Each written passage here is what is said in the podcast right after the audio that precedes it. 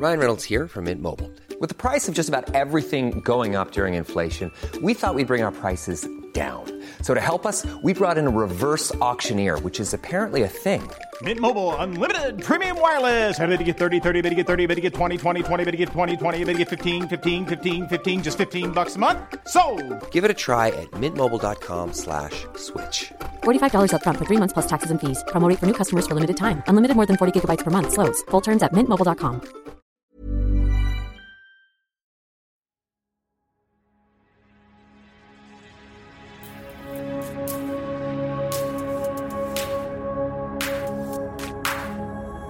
Catholique, je l'ai longtemps été. Modérément pratiquante, mais très investie émotionnellement dans ma foi.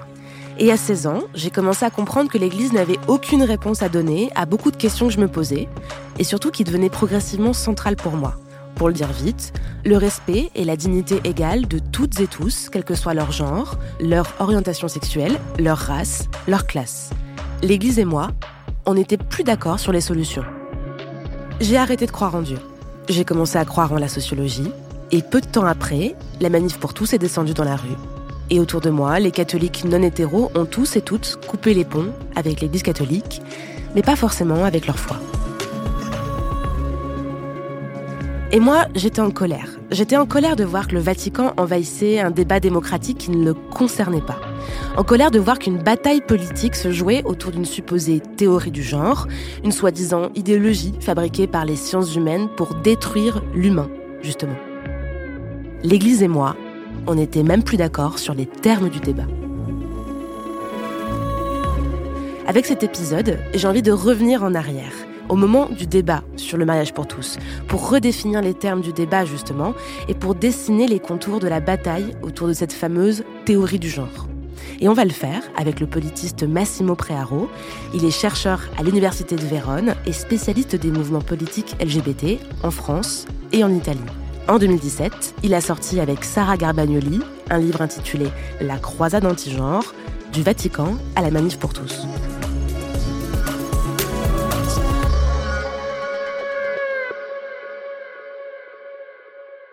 Pour comprendre ce qui se joue, il faut d'abord comprendre d'où vient ce mot, genre. Qui l'utilise, pour parler de quoi, et surtout pourquoi ce n'est pas la même chose que le sexe. La différence de base qu'on a établie au cours du XXe siècle entre sexe et genre, elle vient du fait que on a toujours parlé de sexe comme quelque chose de évident, quelque chose qu'on observe à la naissance, et donc on peut dire aussi quelque chose qu'on assigne à la naissance. Et donc on dit cet enfant, c'est une fille, euh, cet enfant, c'est un garçon, et voilà. Et donc on assigne des choses qu'on observe sur le corps donc les parties génitales, ou même à l'intérieur du corps, les chromosomes et tout ça. C'est une déduction qu'on fait à partir d'une observation quand euh, un enfant naît. Donc on peut dire que c'est quelque chose de donné, de lié au corps, de biologique, de physiologique. D'autres diront aussi de naturel. Donc ça, c'est, on va dire, l'observation euh, de base.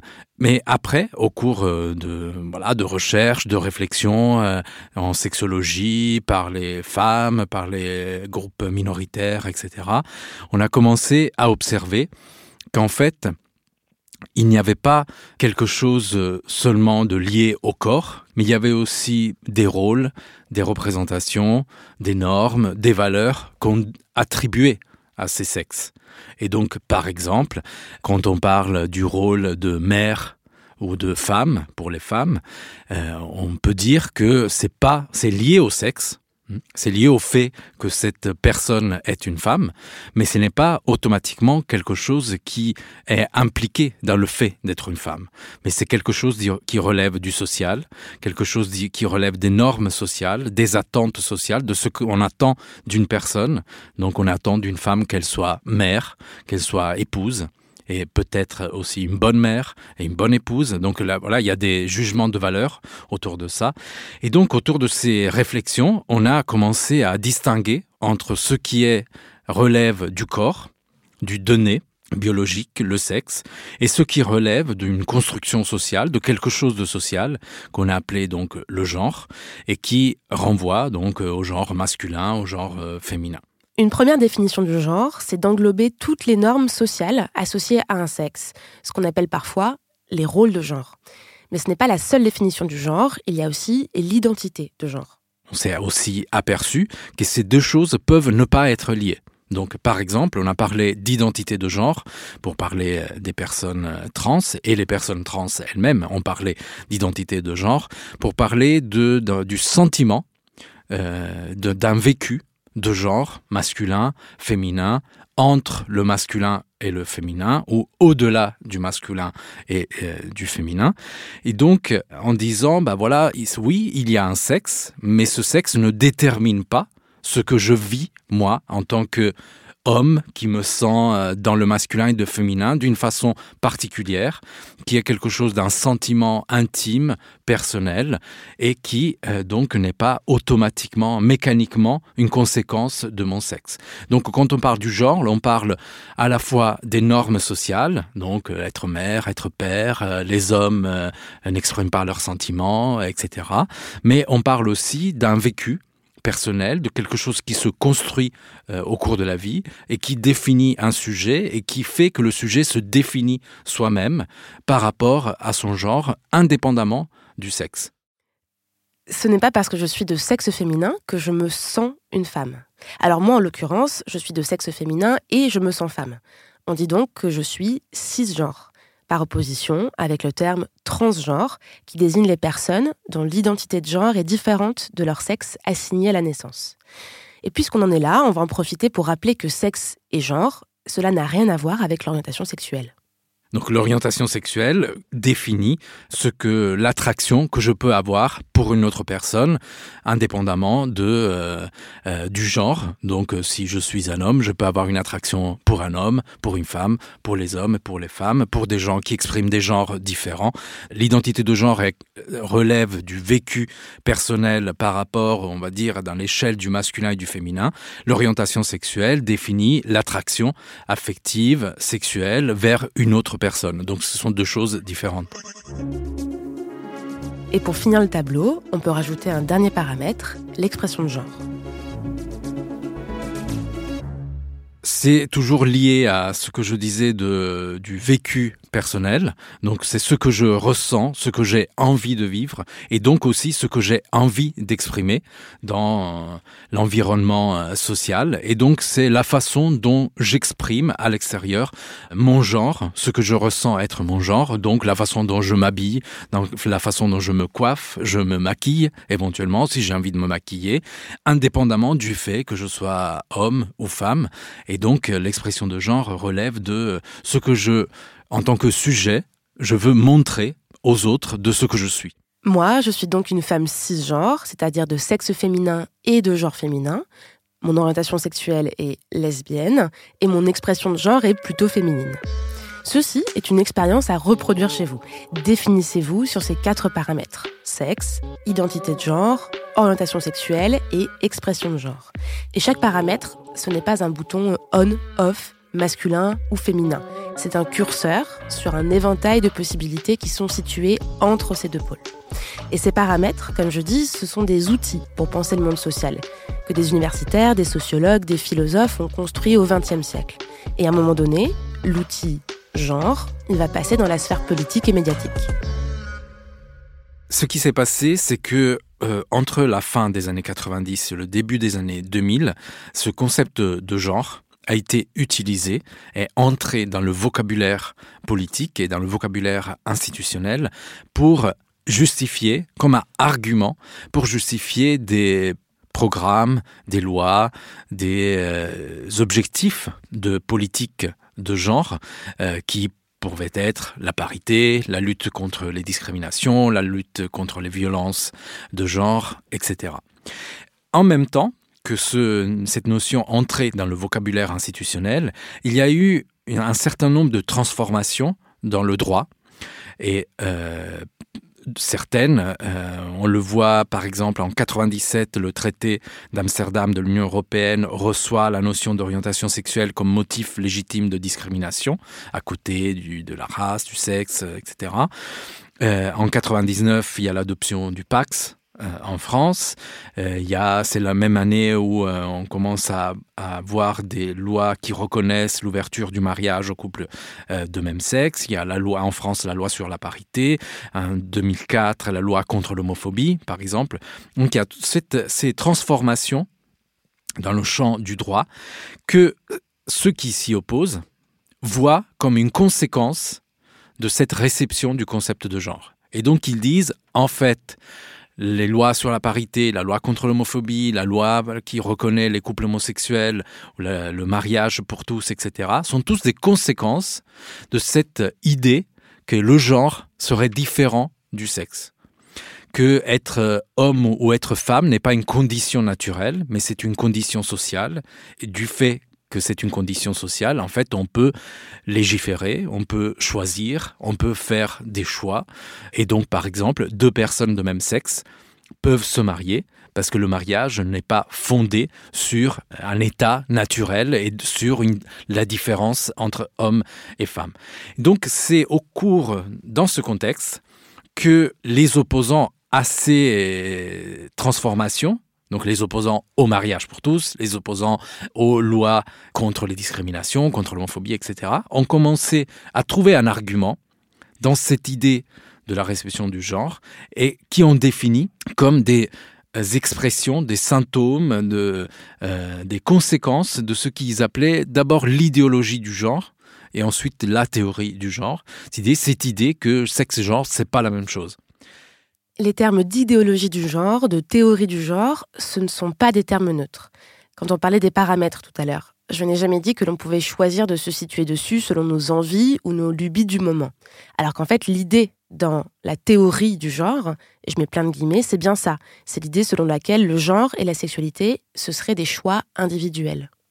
Donc la théorie du genre, l'idéologie du genre, naît comme argument pour définir quelque chose qui est très varié, qui renvoie à des situations différentes, qui renvoie à des lois différentes, mais qui permet de faire une synthèse et de dire voilà tout ça, tout ce qu'on voit et qui en fait va dans le sens de euh, une intervention de l'être humain sur sa propre condition hein, et qui n'est plus attaché à l'idée qu'il y a une nature intouchable euh, et qui détermine euh, la société. Tout ça, c'est une idéologie qui vient de ce concept-là, qui vient du fait qu'on a donné crédit à ce concept, à ce concept féministe, et donc idéologique parce que très politisé, parce que ça touche aux politiques. Et donc voilà, c'est un, argument, en fait, la théorie du genre, qui permet de mettre tout ça ensemble, de faire une, une synthèse et aussi de dire, ben, c'est contre ça qu'on lutte. Non mais en fait c'est que des mots. Quand je dis euh, théorie du genre, tu vois bien ce que je veux dire. Pourquoi cette phrase autant alors qu'on parle de la même chose? Déjà on peut répondre que en utilisant l'expression la théorie du genre, on on prend avec cette expression toute la vision qui y a derrière. Donc, euh, dans le, les chercheurs qui travaillent dans les études de genre n'utilisent pas le concept, l'expression la théorie du genre, parce qu'il n'y a pas une théorie. Euh, il y a différents usages du concept de genre en fonction des disciplines, des épistémologies, des théories, des modèles théoriques, etc. Donc, euh, lorsque l'on dit la théorie du genre, on est en train d'adopter la façon dont l'Église catholique définit le concept de genre, les études de genre, pour les contester. Et donc, il n'est pas possible de parler de théorie du genre en se euh, émancipant de la vision euh, que ceux qui ont créé cette expression, donc en particulier l'Église catholique et le Vatican, y ont mis dedans. On va revenir très vite au Vatican, mais avant, un grand classique des plateaux médias. Non mais la théorie du genre, ça existe ou pas, du coup? En fait, là aussi, une partie du débat autour de ces questions a tourné autour de, cette question. Est-ce que on est pour ou est-ce qu'on est contre la théorie du genre? Est-ce que la théorie du genre existe ou est-ce qu'elle n'existe pas? Et en fait, c'est une fausse question parce que la théorie du genre, c'est une vision du mot, c'est une définition que l'Église catholique a donnée aux études de genre pour nommer quelque chose qui est beaucoup plus large beaucoup plus varié, beaucoup plus pluriel que ce que l'expression la théorie du genre dit. Donc on ne peut pas dire la théorie du genre existe ou la théorie du genre n'existe pas.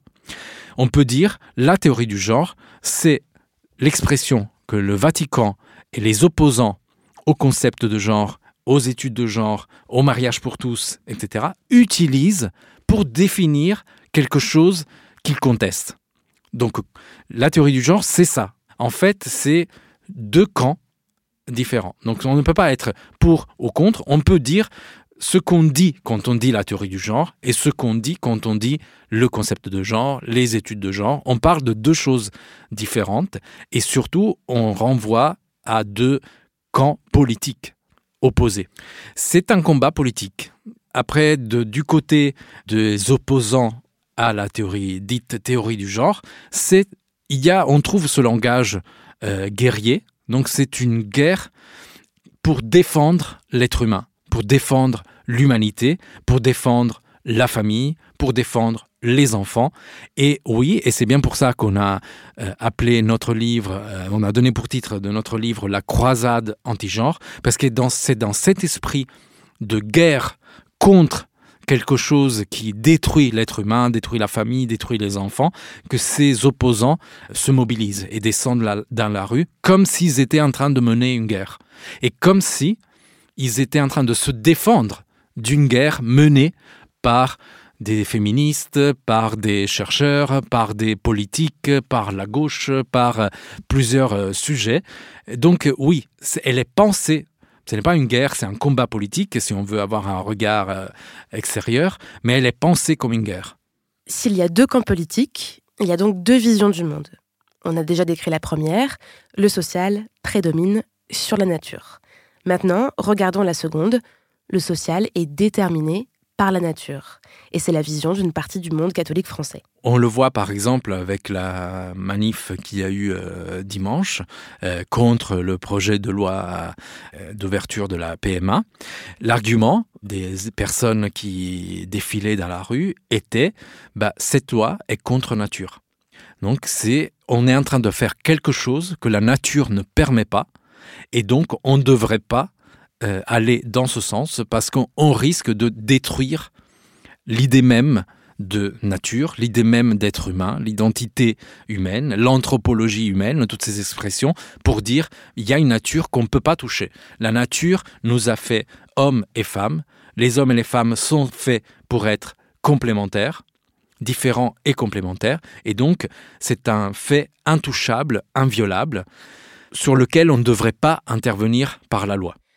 Quand on dit différent et complémentaire, c'est en parlant des hommes et des femmes. Et c'est ça le point important à la base de la pensée religieuse. En particulier, euh, dans le travail de recherche qu'on a fait, on a montré comment l'Église catholique a travaillé sur cet argument de la différence et de la complémentarité pour justifier comment les choses devraient être et quelles normes on devrait suivre, qui sont les normes justement de la nature. Et dans le cadre religieux, quand on dit normes de la nature, on dit la nature créée par Dieu. Donc dans ce sens-là, elle est intouchable. Intouchable, et donc tout ce qui va à l'encontre de ça, la transidentité, la PMA pour les femmes lesbiennes, le mariage non hétéro, c'est, blague à part, hein, contre nature ce qu'on voit dans les arguments euh, euh, qui sont portés par les contestataires du genre et de tous ceux qu'eux ils appellent la euh, théorie du genre, c'est toujours cette idée que ce qui est en train de se passer, c'est une destruction de la nature humaine.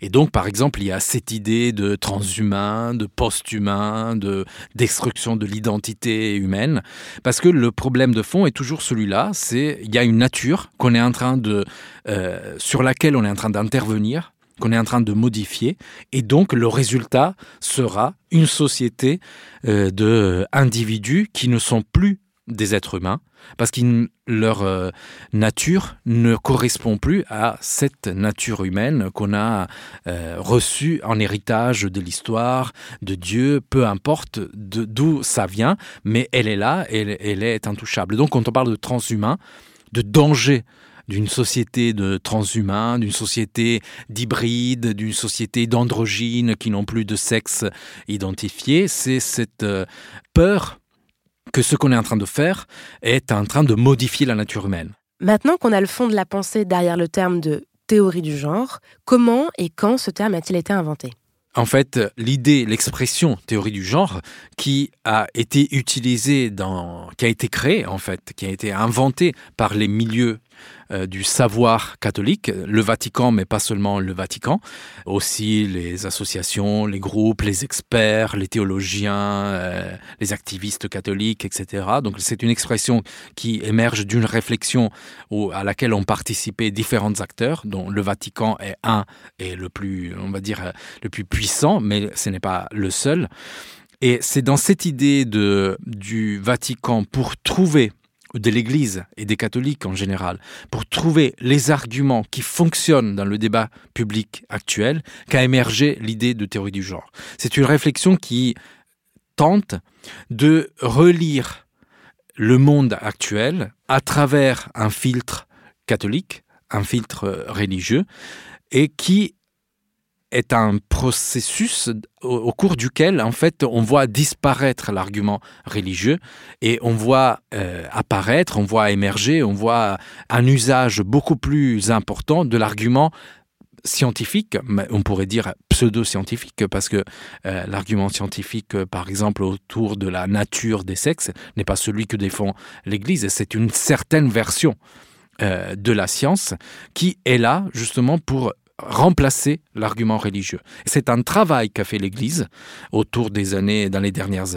années, en particulier autour des années 90 et 2000, euh, duquel a émergé l'idée d'une théorie du genre, de quelque chose qui est dans le champ du savoir et contre lequel l'Église se mobilise.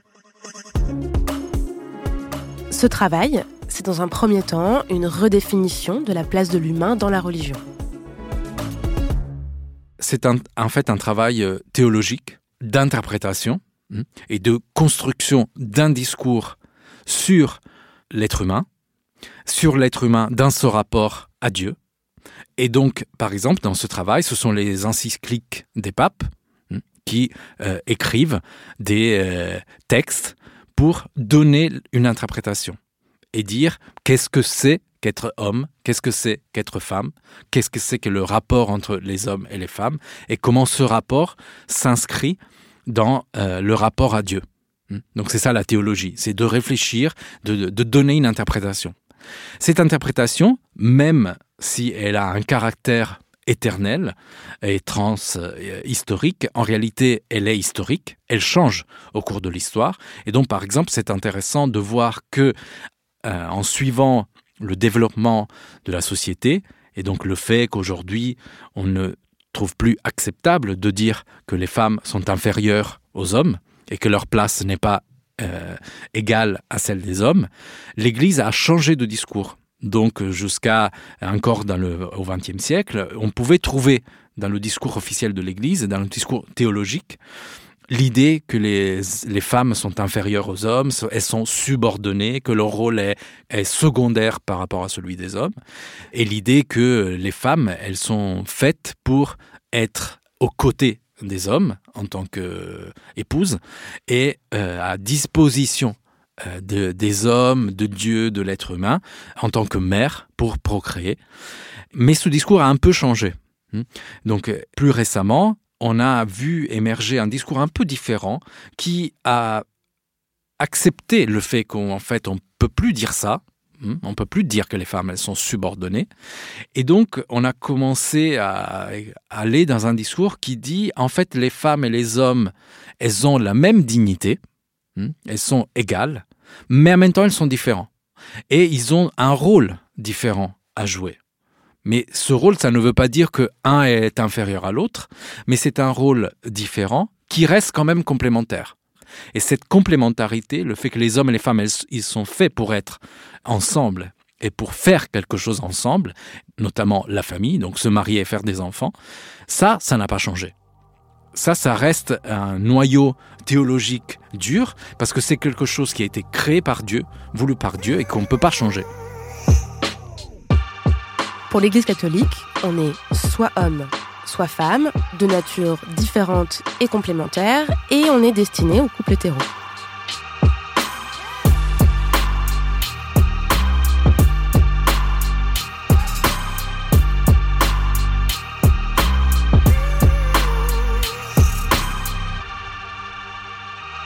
Dieu nous a créés hommes et femmes, et en tant qu'hommes et femmes, il nous a créés pour nous marier et faire des enfants. Et ça, c'est la condition, euh, l'idée anthropologique de base, et euh, ça ne pourra pas changer. D'ailleurs, c'est intéressant de souligner que dans, le, dans ce cadre de pensée religieux, le mariage n'est pas une institution humaine, c'est une institution divine, et c'est pour cette raison qu'elle est intouchable. Et là, vous vous dites... Non mais pourquoi est-ce qu'on parle de théologie? Moi j'ai entendu personne sur un plateau télé utiliser Dieu ou des principes religieux pour argumenter contre le mariage pour tous, la PMA ou l'égalité homme-femme. Eh ben c'est normal.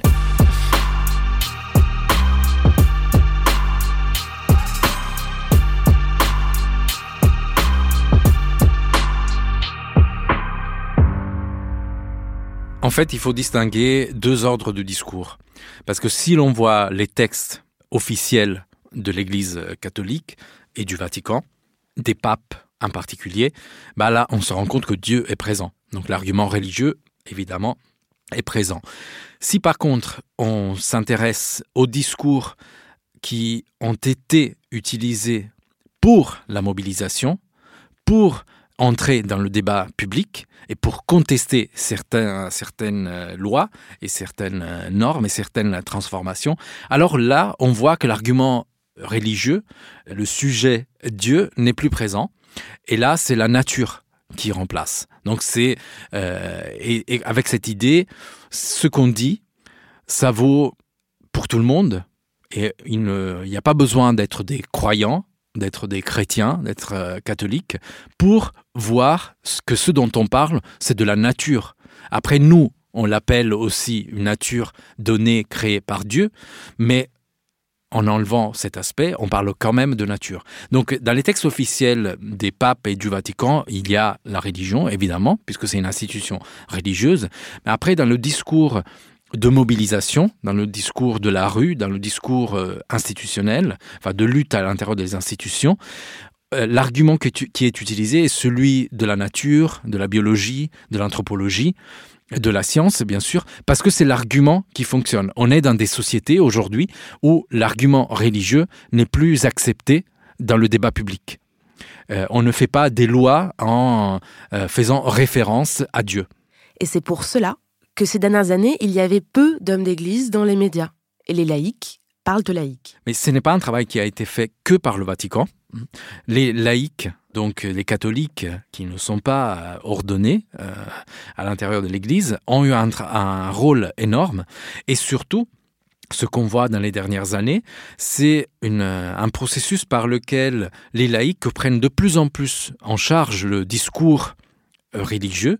Et donc, c'est une mobilisation catholique, mais c'est une mobilisation qui est portée pour des laïcs. Donc ce qu'on voit dans la place, à la différence de ce qu'on voyait euh, il y a quelques années, c'est moins de prêtres, moins d'évêques et beaucoup plus de groupes, d'associations, euh, de mouvements, de laïcs qui ont pris en charge ces discours, aussi parce que ce n'est pas un discours religieux. Et donc, c'est un discours euh, sécularisé, on pourrait dire, qui n'a plus le filtre de la religion, mais qui entre dans le débat public et qui utilise les arguments du débat public, les arguments scientifiques, les arguments politiques, les arguments historiques, mais pas les arguments religieux. Et donc aujourd'hui, cette mobilisation, elle est sans doute une mobilisation qui a un cadrage religieux, qui a une racine catholique, mais c'est une mobilisation portée par des laïcs. Alors pourquoi cette disparition des arguments religieux? Donc on peut donner des lectures différentes. On pourrait dire par exemple que euh, au cours de cette mobilisation, le Vatican a réussi à réintroduire une parole religieuse déguisée sur des arguments sécularisés, donc des arguments acceptables pour le débat public actuel, justement parce qu'ils avaient été, entre guillemets, euh, expulsés du débat public.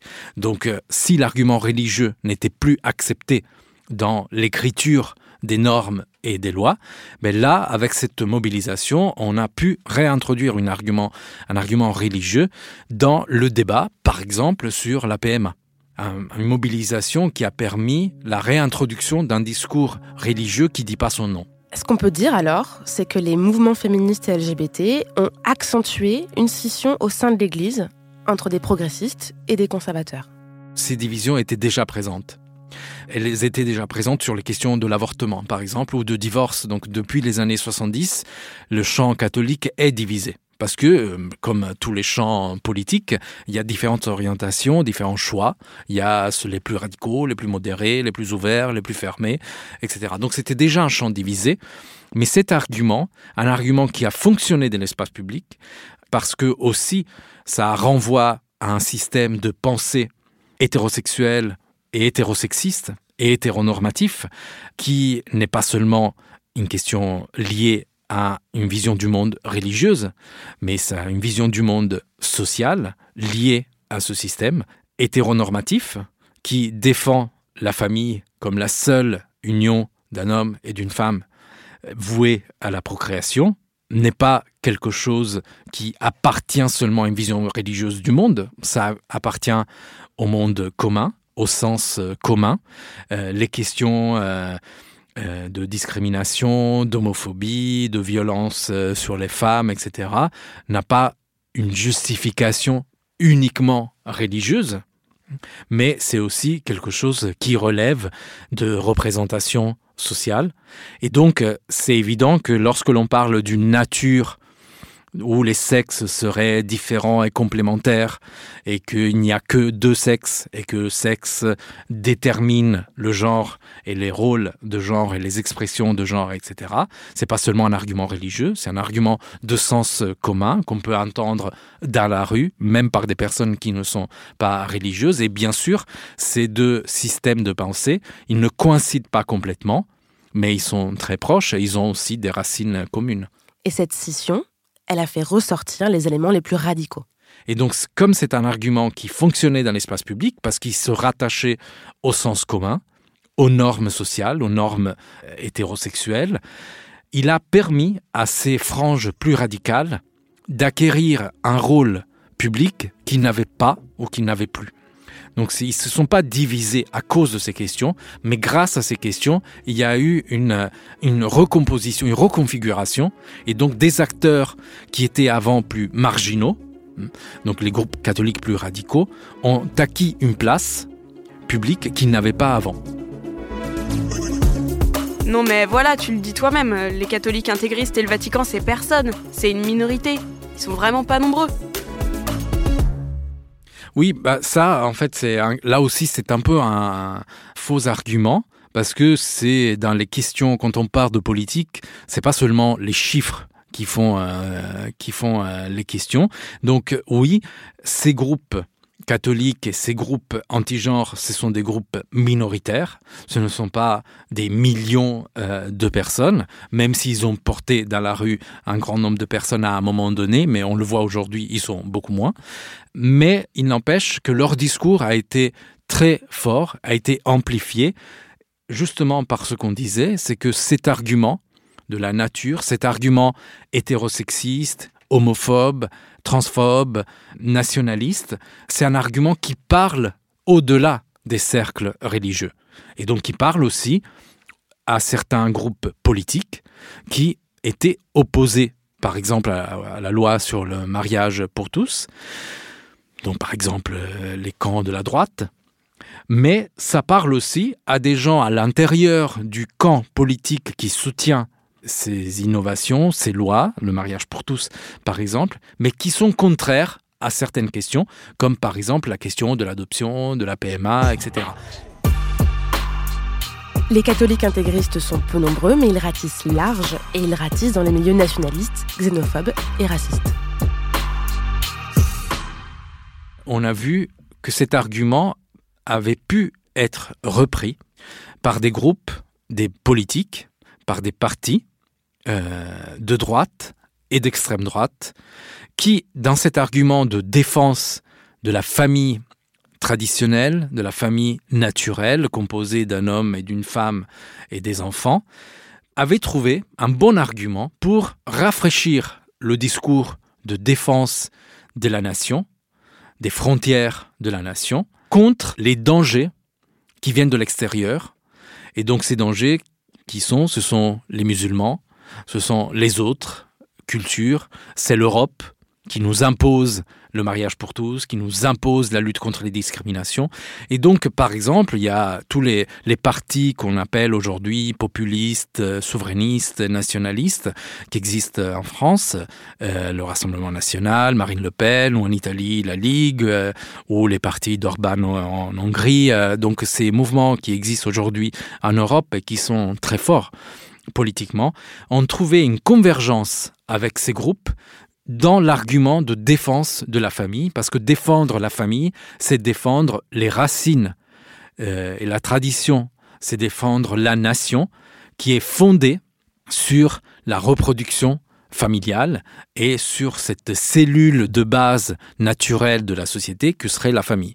Donc c'est à un moment donné il y a eu une convergence et on le voit par exemple euh, en Italie, cet argument a servi dans les campagnes électorales pour toucher un électorat catholique mais pas seulement donc un électorat aussi plus modéré qui dans cet argument de euh, la défense de la famille du mariage des enfants euh, contre les abus des adultes qui vont intervenir euh, qui font naître euh, des enfants sans père par la PMA par exemple ont trouvé un argument de campagne électorale qui fonctionne pour, l'électorat catholique qui se reconnaît dans ses arguments en tant que catholique en tant que personne religieuse mais aussi pour tout un autre type d'électorat qui même en n'étant pas religieux ou catholique reconnaît la valeur de la défense de la famille en tant que défense de la nation du danger qui vient de l'extérieur.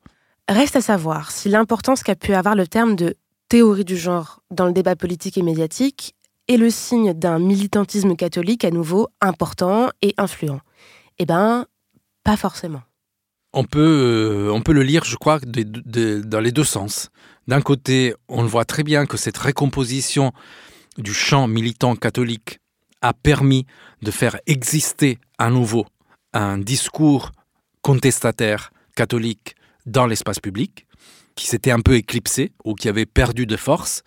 Donc d'un côté, c'est un processus de renforcement de cette parole catholique.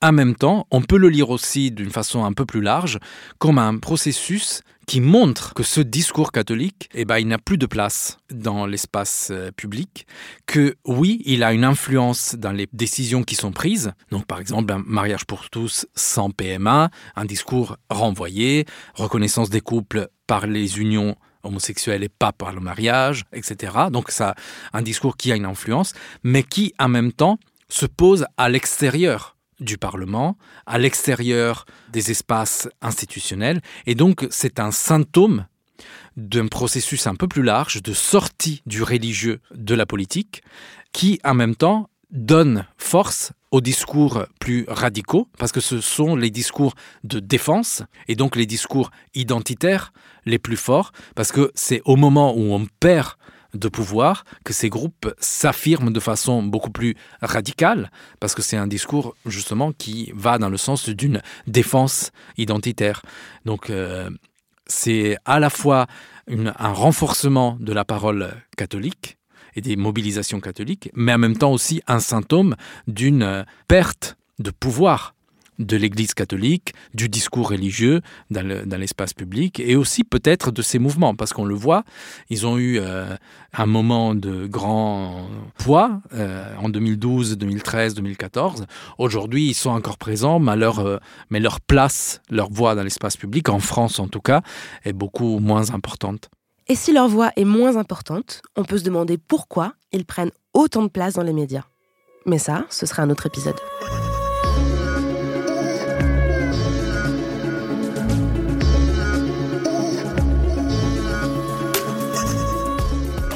Pour avoir tout le détail des références, des textes, des organisations, des associations catholiques qui ont œuvré pour la construction et la diffusion de cette soi-disant théorie du genre, allez feuilleter le livre La croisade anti-genre de Massimo Prearo et Sarah Garbagnoli. Camille est une trinité composée de Camille Regache, Diane Jean à la production et Solène Moulin à la réalisation. Et c'est un podcast de Binge Audio. Vous pouvez nous écrire sur les réseaux sociaux ou à camille at binge.audio.